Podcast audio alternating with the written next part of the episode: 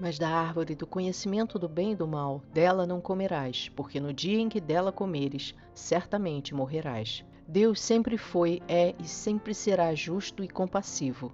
Deus disse a Adão e a Eva que eles morreriam, mas eles não morreram, foram somente expulsos da presença dele, porque ele usou de sua infinita bondade e misericórdia. Hoje ainda há os que questionam a bondade de Deus quando eles mesmos são culpados pelos pecados que cometem ou apoiam ativa ou passivamente. Antes de olhar para a ira de Deus que é justa, estes deveriam olhar para a infinita misericórdia de Deus que se renova todas as manhãs e são a causa de não sermos todos consumidos. Se com a palavra ele tudo criou, com um sopro ele pode destruir sem ser injusto, já que tudo foi criado por ele e tudo lhe pertence. Ao invés disso, que todos no mundo inteiro louvemos seu santo nome, pois Deus é bom o tempo todo e nele não há injustiça.